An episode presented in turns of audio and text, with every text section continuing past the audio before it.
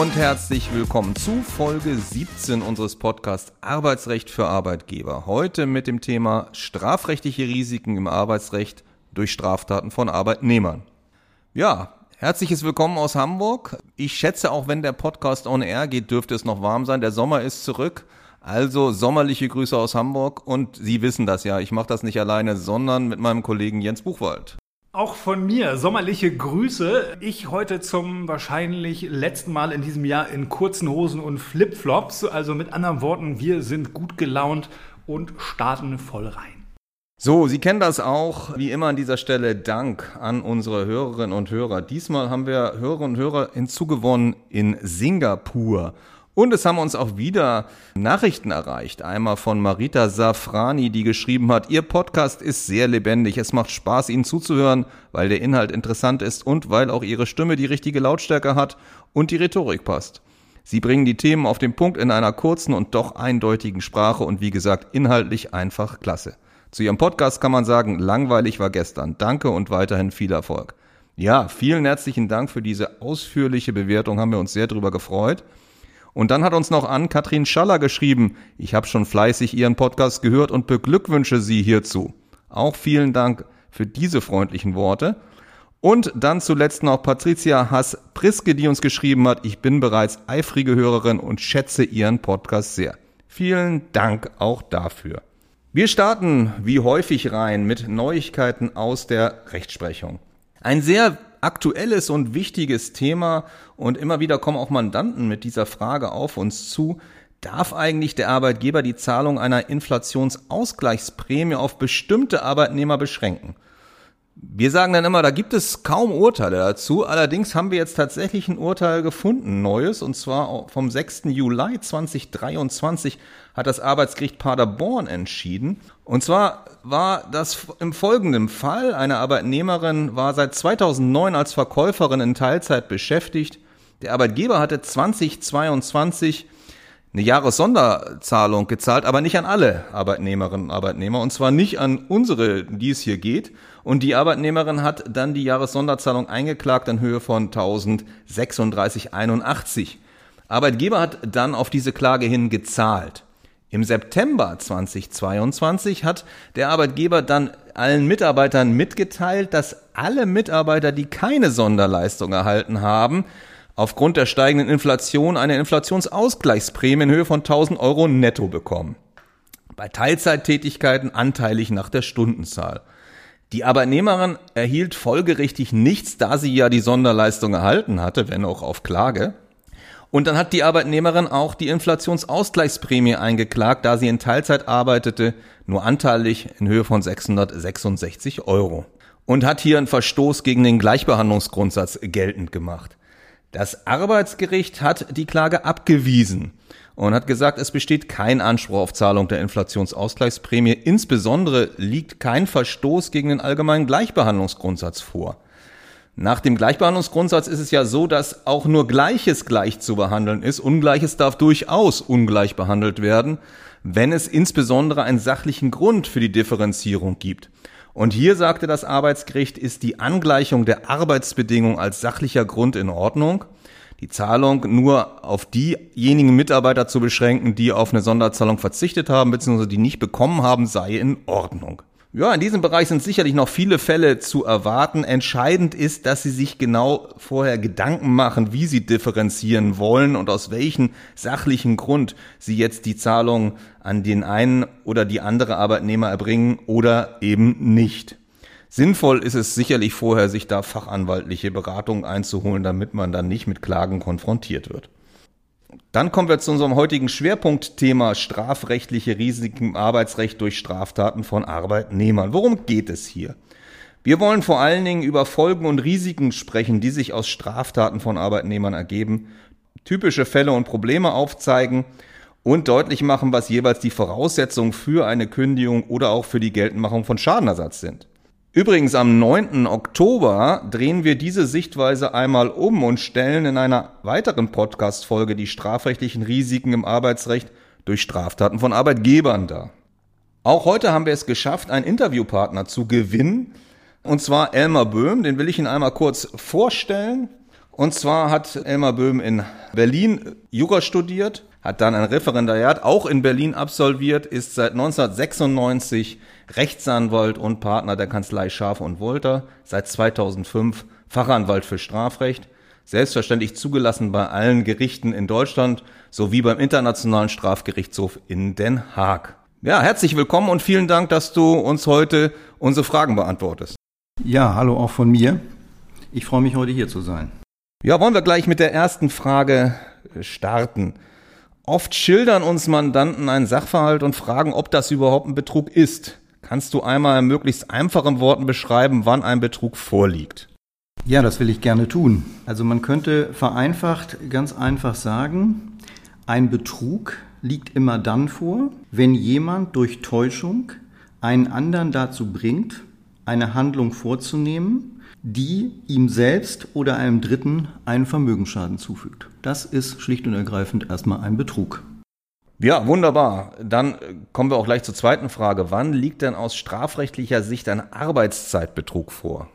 Ja, ein Arbeitszeitbetrug liegt immer dann vor aus strafrechtlicher Sicht, wenn Arbeitnehmer dem Unternehmen bzw. dem Arbeitgeber absichtlich die Arbeitsleistung vorenthalten und trotzdem die Entlohnung einkassieren, das ist ein Arbeitszeitbetrug.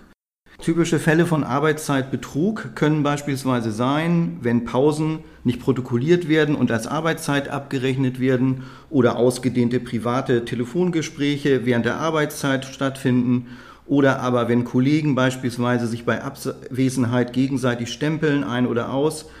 Außendienstler notieren Arbeitszeiten, während sie bereits zu Hause waren. Das sind meines Erachtens die klassischen Fälle von Arbeitszeitbetrug. Ich will vielleicht nur kurz ergänzen, dass natürlich ein Thema ist, vor allen Dingen, wenn Sie dann mit diesem Arbeitszeitbetrug als Arbeitgeber umgehen wollen, die Beweisbarkeit. Das ist natürlich immer wieder ein schwieriges Thema. Das werden wir nachher aber nochmal aufgreifen beim Thema Verdachtskündigung.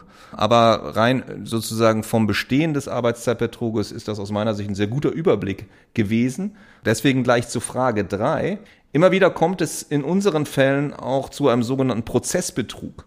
Kannst du einmal kurz erklären, was hier die strafrechtlichen Voraussetzungen sind? Ja, das will ich gerne tun.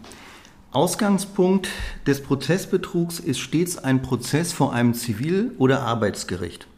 Es ist so, eine der Parteien, sei es der Kläger, sei es der Beklagte, versucht, das Gericht über eine Tatsache zu täuschen, um sich daraus einen Vorteil im Prozess zu verschaffen. Das ist kurz gesagt ein Prozessbetrug. Hat diese Täuschung im Prozess Erfolg, wäre dieser Betrug vollendet.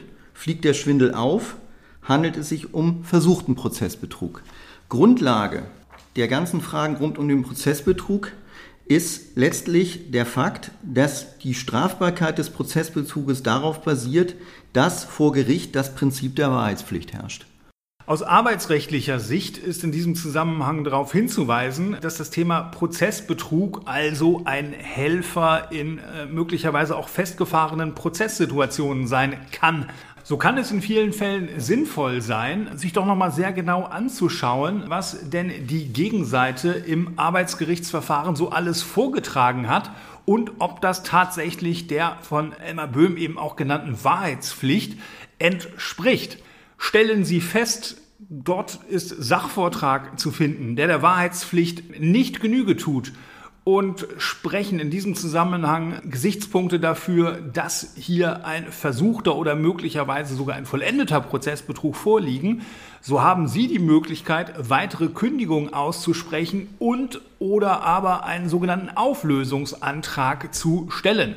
Das kann doch erhebliche Musik in ein solches möglicherweise festgefahrenes Arbeitsgerichtsverfahren bringen, sei es in der ersten Instanz oder sei es möglicherweise auch in der Berufungsinstanz und Ihnen als Arbeitgeber noch weitere taktische Möglichkeiten eröffnen. Deswegen sollte man dieses Thema Wahrheitspflicht nicht einfach so abhaken, sondern sollte sich immer überlegen, ob das vielleicht aus taktischen Gründen noch ein weiteres Gestaltungsmittel sein kann, um sich effektiv gegen Klagen zur Wehr zu setzen. Ja, schließen wir Frage 4 an. Immer wieder gibt es Fälle, in denen Arbeitgeber bestimmte Sachen in einem Müllbehälter sammeln, um sie später der Müllabfuhr zu übergeben. Wenn ein Arbeitnehmer sich hier bedient und Sachen einsteckt, um sie für sich zu behalten, liegt dann ein Diebstahl vor? Ja, dazu muss man sagen, ja, grundsätzlich liegt ein Diebstahl vor. Die herrschende Meinung geht davon aus, dass die Vorschrift des 242 Strafgesetzbuch, nämlich Diebstahl, das Ziel hat, Eigentum zu schützen. Und da geht es dann um die Frage, wann liegt eine Eigentumsverletzung vor. Da kommt es aber nicht grundsätzlich auf den wirtschaftlichen Wert einer Sache an, sondern es kommt an auf die Gebrauchs- und Verwendungsmöglichkeit für den Eigentümer. Versuchen wir es mal sozusagen jetzt den Fall konkret uns nochmal klar zu machen. Man könnte ja jetzt auf den Gedanken kommen und könnte sagen, wenn dort Sachen in einem Müllcontainer gesammelt werden, dann handelt es sich möglicherweise um herrenlose Sachen, also die in niemandem Eigentum noch stehen würden. Der Arbeitgeber könnte sein Eigentum an diesen Sachen aufgegeben haben. Allerdings muss man sagen, die Rechtsprechung geht von etwas anderem aus. Die Rechtsprechung geht davon aus, dass wenn ich Müll in einem Container bereitstelle, dann ist das letztendlich nur ein Übereignungsangebot an den Müllentsorger. Es ist aber eben nicht ein Verzicht auf das Eigentum, was letztendlich ja dafür notwendig wäre, wenn man tatsächlich davon ausgehen könnte, dass diese Gegenstände letztlich nicht mehr im Eigentum des Arbeitgebers stehen würden. Einfacher gelagert werden die Fälle dann noch, wenn beispielsweise dieser Müllcontainer mit einem Vorhängeschloss gesichert wäre. Aber grundsätzlich muss man sagen, ja, die Wegnahme solcher Gegenstände wäre nach der Rechtsprechung ein Diebstahl. Ja, vielen Dank. Und daran würde sich natürlich dann noch anschließen, wenn es ein Diebstahl ist, spricht auch eine Menge dafür, dass man dann eine fristlose Kündigung aussprechen könnte. Fünfte Frage. Eine weitere klassische Situation ist eine Kündigung wegen Beleidigung. Wann liegt denn eine Beleidigung aus strafrechtlicher Sicht vor? Ja, eine Beleidigung setzt aus strafrechtlicher Sicht erstmal eine Äußerung voraus, mit der eine erhebliche Missachtung oder Geringschätzung eines anderen zum Ausdruck gebracht wird. Eine solche Äußerung kann zum einen sein ein sogenanntes herabsetzendes Werturteil. Ein Werturteil, muss man etwas vielleicht erklären, ist einer Wahrheitsprüfung nicht zugänglich. Das bedeutet, würde jetzt beispielsweise jemand zu einem anderen sagen, du bist ein Idiot, dann ist das eine subjektive Meinungsäußerung, die man gerade nicht objektiv auf wahr oder falsch überprüfen kann. Sie ist gleichwohl eben als herabsetzendes Werturteil eine Beleidigung. Es kommt auch in Frage eine sogenannte ehrverletzende Tatsachenbehauptung. Eine ehrverletzende Tatsachenbehauptung dabei ist wesentlich, dass man eben hier diese objektiv überprüfen kann. Beispiel, wenn jemand zu einem anderen sagt, du bist ein Betrüger, obwohl der beispielsweise nie einen Betrug begangen hat, dann ist sozusagen klar, dass es sich hier um eine eher verletzende Tatsachenbehauptung handelt. Beides kommt letztlich als Beleidigung in Frage. Aus der arbeitsgerichtlichen Praxis können wir darauf hinweisen, dass gerade beim Thema Beleidigung von Seiten der Arbeitsgerichte sehr intensiv darauf geschaut wird, in welchem Kontext und in welchem Umfeld eine solche Beleidigung denn erfolgt ist. Viele Arbeitsrichterinnen und Arbeitsrichter drücken dort eher ein Auge zu. Wenn der Umgangston in einem Unternehmen, zum Beispiel auf dem Bau, etwas ruppiger ist, beziehungsweise etwas rauer, Während beispielsweise eine Beleidigung äh, klassischerweise sowas wie Kleimi an Mors im Norddeutschen in einer Bank sicherlich eine Beleidigung wäre, die auch einen Kündigungsgrund darstellen kann, wird das im Rahmen einer Tätigkeit am Bau sicherlich nicht automatisch als Kündigungsgrund angesehen werden können. In dem Zusammenhang wird auch häufig geschaut, in welchem Zusammenhang ist denn diese Äußerung erfolgt? Geschah das möglicherweise in einer Drucksituation oder äh, nach einer Provokation, sodass auch hier jeweils auf die Besonderheiten des Einzelfalls geguckt werden muss. Ja, noch eine kurze Anmerkung vielleicht von meiner Seite. Also bei Beleidigung ist zumindest die grundsätzliche Situation so, dass die Gerichte eine Kündigung nicht für wirksam halten, wenn vorher nicht abgemahnt worden ist. Ausnahmen gibt es. Das ist regelmäßig dann der Fall, wenn es sich um eine rassistische oder um eine faschistische Beleidigung handelt. Dann wird das auch ohne vorherige Abmahnung als Kündigungsgrund angesehen. Alles andere, da wird zumindest mal regelmäßig, hängt sicherlich auch immer vom Einzelfall ab, aber regelmäßig wird vorher eine Abmahnung verlangt. Ja, kommen wir schon zur letzten Frage. Etwas längere Frage. Ich hatte jüngst einen Fall, in dem ein Arbeitnehmer ein Fahrzeug insgesamt circa zwei Tage weiterfuhr, obwohl er wusste, dass das Fahrzeug sehr viel Kühlflüssigkeit verlor. Besonders bedeutend war hier, dass der Arbeitnehmer von dem Leck wusste, da er in diesem Zeitraum mehrfach Kühlflüssigkeit nachgießen musste. Außerdem war er Kfz-Mechaniker, so dass ihm klar war, dass der Betrieb eines Fahrzeuges ohne ausreichend Kühlflüssigkeit zu einem Motorschaden führt. Was dann auch passierte, mit einem Schaden von ungefähr 15.000 Euro. Arbeitnehmer wurde dann von meinem Mandanten wegen Sachbeschädigung fristlos gekündigt. Das Arbeitsgericht war der Auffassung, eine Sachbeschädigung liegt nicht vor, da der Arbeitnehmer nicht vorsätzlich gehandelt hatte. Wie siehst du das aus strafrechtlicher Sicht? Ja, aus strafrechtlicher Sicht muss ich klar sagen, sehe ich das völlig anders als das Arbeitsgericht. Meines Erachtens man ja von Folgendem ausgehen. Es geht hier um die Frage, liegt eine vorsätzliche Sachbeschädigung vor? Das heißt, Sachbeschädigung setzt Vorsatz voraus. Was bedeutet Vorsatz? Vorsatz bedeutet, dass zumindest die Situation so sein muss, dass wir hier bedingten Vorsatz beim Arbeitnehmer annehmen können. Er muss die Gefahr erkannt haben, er muss die Gefahr ernst genommen haben und, was ganz wichtig ist, er muss sich mit dem Risiko der Schadensverwirklichung abgefunden haben. Und wenn man sich jetzt hier den Sachverhalt anguckt, dann muss man sagen, wir haben hier das Leck, wir haben hier das mehrfache Nachgießen von Kühlflüssigkeit und da wird das Fahrzeug einfach weiter betrieben, weiter betrieben, weiter betrieben mit dem bekannten Ende, dass wir nämlich den Motorschaden haben. Und was hier nach meinem Dafürhalten vom Gericht überhaupt nicht ausreichend gewürdigt ist, dass wir es hier nicht mit irgendeinem Arbeitnehmer zu tun haben, sondern dass wir es mit einem Arbeitnehmer zu tun haben, der ja auch noch entsprechend vorgebildet war. Nämlich dadurch, dass er eben diese Ausbildung als Kfz-Mechaniker hatte, wusste er genau, was das Ergebnis sein wird und da haben wir dann tatsächlich das Abfinden mit der Schadensverwirklichung, was für einen bedingten Vorsatz erforderlich ist. Und das ist dann eben nicht nur das, was eine bewusste Fahrlässigkeit ausmacht, dass man sagen kann, der Arbeitnehmer hat eben halt auf das Ausbleiben des Erfolges vertraut. Im Ergebnis komme ich also zu einem genau gegenteiligen Ergebnis, als das das Arbeitsgericht hier ausgesprochen hat. Ja, vielen Dank. Hätte mich gefreut, wenn das Arbeitsgericht sich auch die Mühe gemacht hätte, sich das so genau anzugucken. Aber möglicherweise lag die strafrechtliche Ausbildung doch schon ein bisschen zu lang, lange zurück äh, und war im Studium oder in, im Referendariat das letzte Mal erfolgt und deswegen konnte man sich da so genau nicht reinfinden. Ja, vielen Dank, Elmar, dass du heute dich zur Verfügung gestellt hast, unsere umfangreichen Fragen beantwortet hast. Haben wir uns sehr drüber gefreut, dass wir auch nochmal eine andere Sichtweise auf unsere arbeitsrechtlichen Probleme hier mit einbinden konnten. Also nochmal vielen Dank. Dann kommen wir zu konkreten Themen äh, beziehungsweise konkrete Punkte im Strafrecht beziehungsweise Strafrecht, Straftaten von Arbeitnehmern. Und da gebe ich für den ersten Punkt mal an meinen Kollegen Jens Buchwald weiter. Ja, und wir starten mit dem Thema Geringwertigkeit. Also stiehlt ein Arbeitnehmer bei seinem Arbeitgeber Sachen von geringem Wert, dann gab es schon immer eine intensive Auseinandersetzung darüber, ob eine deswegen ausgesprochene fristlose Kündigung ohne Abmahnung wirksam ist. Hierbei muss man sich vor Augen führen, dass das Bundesarbeitsgericht die Wirksamkeit von Kündigungen zumindest in zwei Stufen prüft. Auf der ersten Stufe stellt sich die Frage, liegt eigentlich ein Kündigungsgrund an sich vor?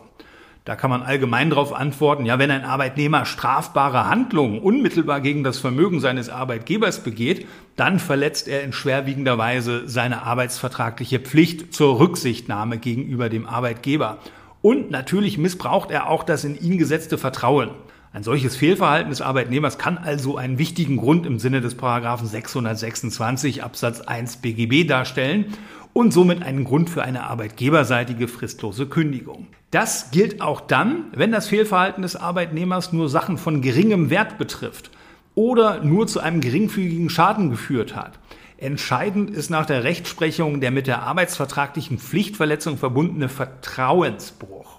In der sogenannten Bienenstichentscheidung aus dem Jahre 1984 hatte das Bundesarbeitsgericht erstmals klargestellt, dass auch bei einem Diebstahl nur geringwertiger Sachen eine fristlose Kündigung gerechtfertigt sein kann, da es primär nicht auf den Wert, sondern auf das durch den Diebstahl zerstörte Vertrauensverhältnis ankomme. Aber Vorsicht, Jetzt kommt die zweite Stufe, die umfassende Interessenabwägung im Einzelfall. Das Bundesarbeitsgericht prüft in einem weiteren Schritt, ob die Tat auch im konkreten Einzelfall geeignet ist, die Kündigung zu rechtfertigen. Und hierbei werden dann alle Umstände des Einzelfalles abgewogen. Sie kennen vielleicht alle die sogenannte Emily-Entscheidung des Bundesarbeitsgerichts aus dem Jahr 2010. Dort ging es um die Unterschlagung zweier Pfandbons im Wert von 1,30 Euro durch eine Supermarktkassiererin. Das Bundesarbeitsgericht kam in diesem Fall zu dem Ergebnis, dass die konkrete Kündigung wegen des sehr langen Beschäftigungsverhältnisses, in dem Fall waren das über 30 Jahre, und des während dieser Zeit erworbenen Vertrauenskapitals, das durch die Tat nicht vollständig aufgezehrt sei, unwirksam sei. Verhältnismäßig wäre in diesem Zusammenhang in dem konkreten Fall vorrangig eine Abmahnung gewesen. Das Bundesarbeitsgericht hat aber in dem Fall auch ausdrücklich festgestellt, dass ein Diebstahl oder eine Unterschlagung geringwertiger Sachen an sich grundsätzlich geeignet ist, eine fristlose Kündigung zu rechtfertigen. Soll also heißen, das Bundesarbeitsgericht legt Ihnen als Arbeitgebern hier einen wichtigen Hinweis noch zur Seite. Es gibt keine absoluten Kündigungsgründe im deutschen Arbeitsrecht. Sie müssen schauen, dass auch jeweils im konkreten Einzelfall die Kündigung das in diesem Zusammenhang verhältnismäßige Mittel ist, um auf eine Pflichtverletzung des Arbeitnehmers, hier möglicherweise sogar auf eine strafbare Pflichtverletzung des Arbeitnehmers zu reagieren. Bei dem Fall Emily handelte es sich um eine sogenannte Verdachtskündigung und dieses Thema wird jetzt noch näher beleuchtet von meinem Kollegen Alexander Scharf. Ja, so ist das. Es ist so, dass die normale verhaltensbedingte Kündigung, die wird auch Tatkündigung genannt. Warum wird die Tatkündigung genannt? Weil sie nämlich dann die Tat im vollen Umfang vor Gericht beweisen müssen. Was oftmals nicht einfach ist. Und weil das so ist, hat die Rechtsprechung die sogenannte Verdachtskündigung entwickelt. Das heißt, sie können dann tatsächlich kündigen und müssen nicht die Tat an sich beweisen, sondern nur einen dringenden und schwerwiegenden Verdacht. Weil aber natürlich so eine Kündigung dazu führen kann, dass jemand gekündigt wird, der die Tat gar nicht begangen hat, gibt es diverse Voraussetzungen, die Sie einhalten müssen. Erste Voraussetzung ist, Sie müssen den Arbeitnehmer vorab anhören zu dem Vorwurf. Das ist Wirksamkeitsvoraussetzung der Kündigung und besonders wichtig ist, dass die Vorwürfe dann auch konkret mitgeteilt werden. Es reicht nicht aus, dass Sie sagen, ja, wir werfen dir hier einen Diebstahl vor, sondern es muss dann gesagt werden, was, wann und wo gestohlen worden ist, soweit Sie das zumindest wissen. Oder ich hatte auch mal die Konstellation, da war der Vorwurf sexueller Missbrauch und es wurde dann gesagt, ja, aber die Opfernamen teilen wir dir nicht mit und die Daten teilen wir dir auch nicht mit. Das ist natürlich nicht ausreichend. Wenn Sie das dann gemacht haben, das machen Sie sinnvollerweise in Schriftform, damit Sie auch nachweisen können, dass es diese Einladung zur Anhörung gab. Wenn der Arbeitnehmer dann nicht kommt oder sich nicht äußert, ist die Anhörung dennoch ordnungsgemäß. Das ist der erste Punkt, Anhörung des Arbeitnehmers. Und der zweite Punkt, der regelmäßig auch vor dem ersten manchmal stattfindet, sind die eigenen Ermittlungen. Ja, das heißt, Sie dürfen nicht nur die Verdachtsmomente entgegennehmen, zum Beispiel die Aussage, die, von, die Sie von einem Kollegen erhalten haben, sondern Sie müssen selber prüfen, ob der Verdacht stichhaltig ist, beziehungsweise die Aussage glaubhaft ist. Sie sind nicht die Polizei, aber Sie müssen Ihre Möglichkeiten nutzen. Wenn Sie gar keine eigenen Ermittlungen anstellen, dann scheitert die Kündigung voraussichtlich daran. Und am Ende der eigenen Ermittlung und der Anhörung des Arbeitnehmers muss der dringende und schwerwiegende Verdacht stehen. Also eine große Wahrscheinlichkeit, dass der Arbeitnehmer die Tat tatsächlich begangen hat. Bloße mehr oder weniger haltbare Vorwürfe, die reichen nicht aus. Wichtiger Punkt noch am Ende, wenn Sie einen Betriebsrat haben, dann hören Sie den logischerweise vor Ausspruch der Kündigung an. Was aber besonders wichtig ist, ist, dass Sie im Rahmen dieser Anhörung auch darauf hinweisen, dass Sie nicht nur eine normale in Klammern Tatkündigung aussprechen wollen, sondern sollte das nicht reichen vor Gericht, dann wollen sie eben auch eine Verdachtskündigung ausreichen, weil die Verdachtsmomente zumindest dafür ausreichen. Wenn Sie das nämlich nicht machen, dann passiert Folgendes. Vor Gericht verlieren Sie, weil Sie die Tatkündigung nicht beweisen können.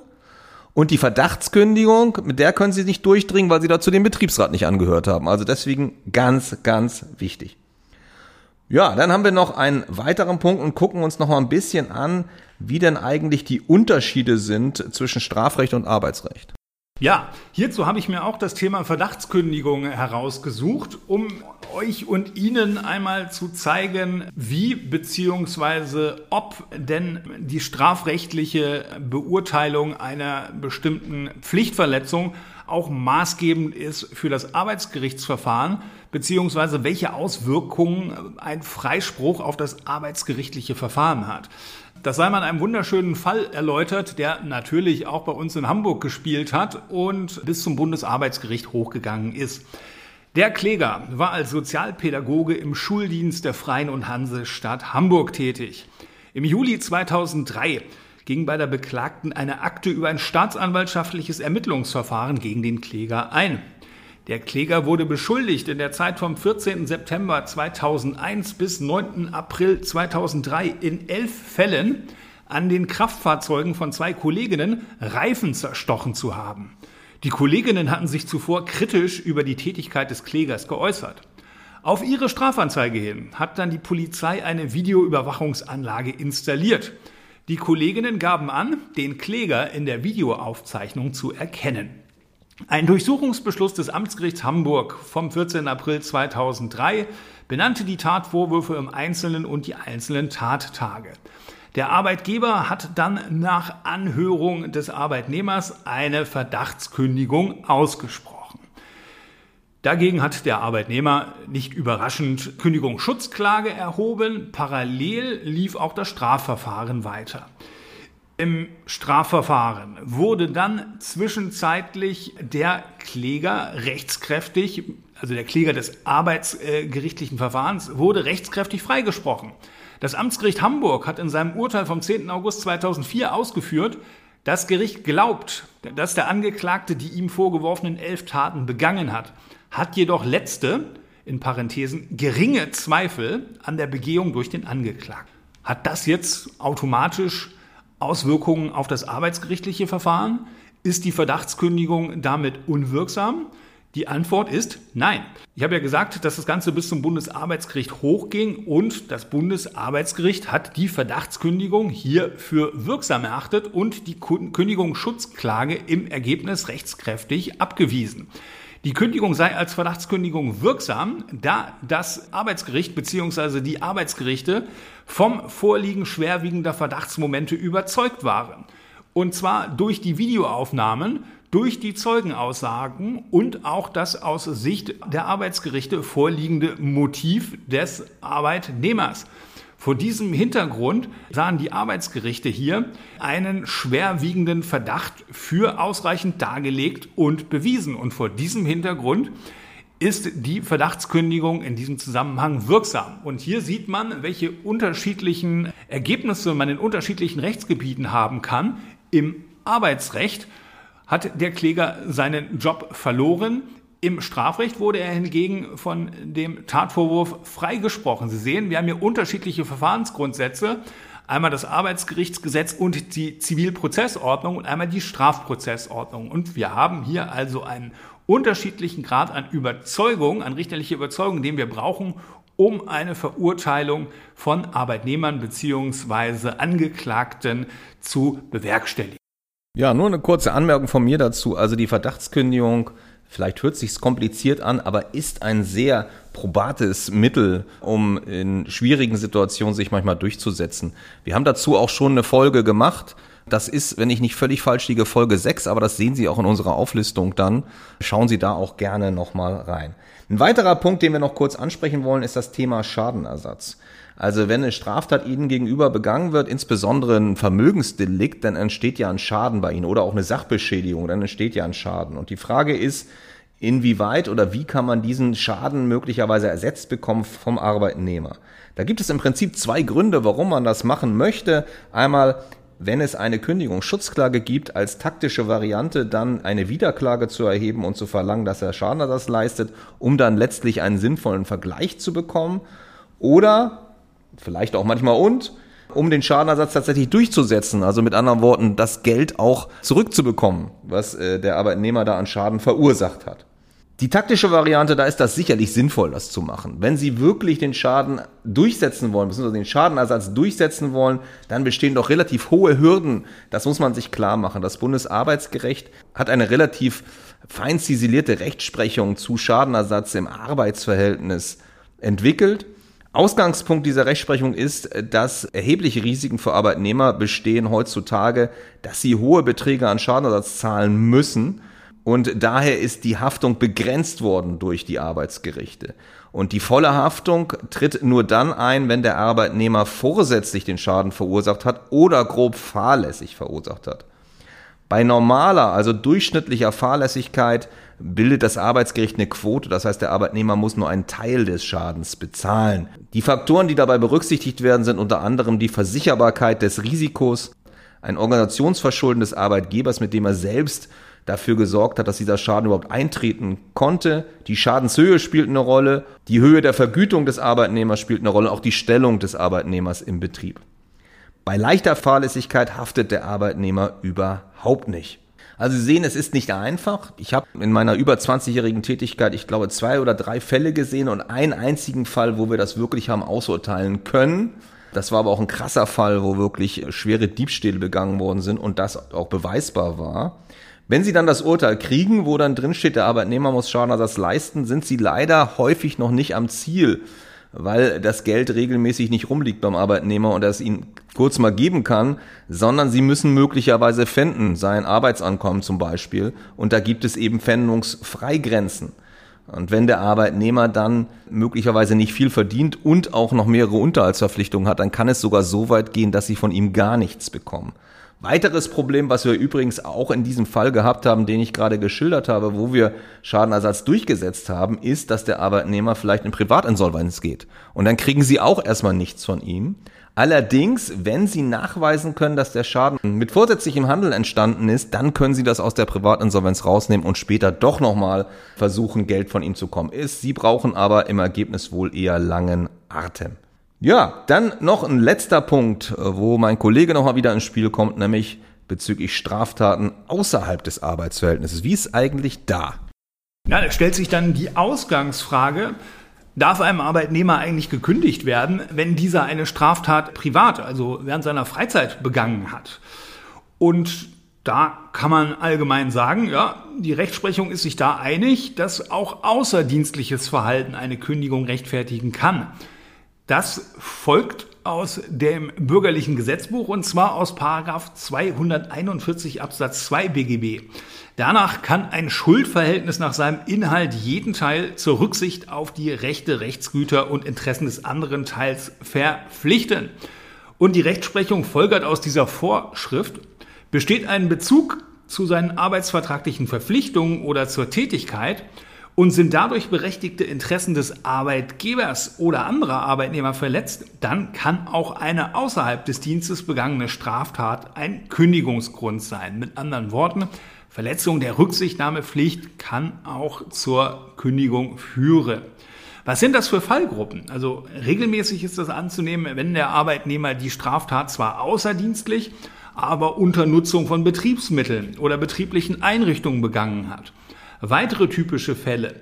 Die Straftat hat inhaltlichen Bezug zur geschuldeten Tätigkeit und zerstört das Vertrauen irreparabel. Klassischerweise eine private Trunkenheitsfahrt eines Kraftfahrers, Vermögensdelikte eines Bankmitarbeiters, Sittlichkeitsdelikte bei Erziehern. Fehlt dagegen aber ein solcher Zusammenhang mit dem Arbeitsverhältnis, da liegt eine Verletzung der vertraglichen Pflicht zur Rücksichtnahme auf die Interessen des Arbeitgebers regelmäßig nicht vor. Zum Abschluss deshalb auch nochmal ein schönes Fallbeispiel, wo dieser Zusammenhang zum Arbeitsverhältnis nochmal rausgearbeitet werden soll. Ein Arbeitnehmer war als Straßenbauarbeiter bei der beklagten Stadt beschäftigt. Dann flatterte diesem Arbeitnehmer eine Anklageschrift wegen Zuhälterei, vorsätzlicher Körperverletzung, erpresserischen Menschenraubs, Erpressung, schweren Menschenhandels und sexueller Nötigung ins Haus. Es kam dann zu einer Verhandlung vor dem örtlichen Landgericht und mit rechtskräftigem Urteil verurteilte das Landgericht den Arbeitnehmer wegen gemeinschaftlicher Zuhälterei und Körperverletzung zu einer Gesamtfreiheitsstrafe von einem Jahr und zehn Monaten auf Bewährung.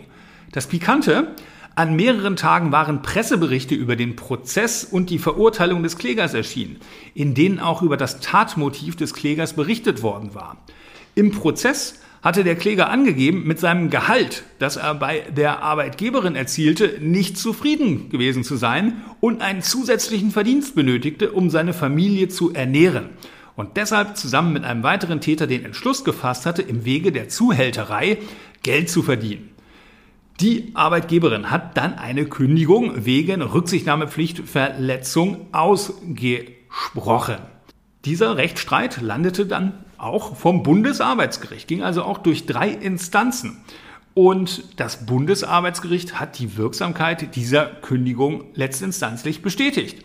Der Arbeitnehmer hat die Arbeitgeberin hier mit seiner Tat in Beziehung gebracht. Durch seine auch in der Presse wiedergegebene Äußerung im Strafverfahren hat er gerade höchst selbst eine Verbindung zwischen seiner angeblich zu geringen Vergütung durch die Arbeitgeberin und seinem Tatmotiv hergestellt.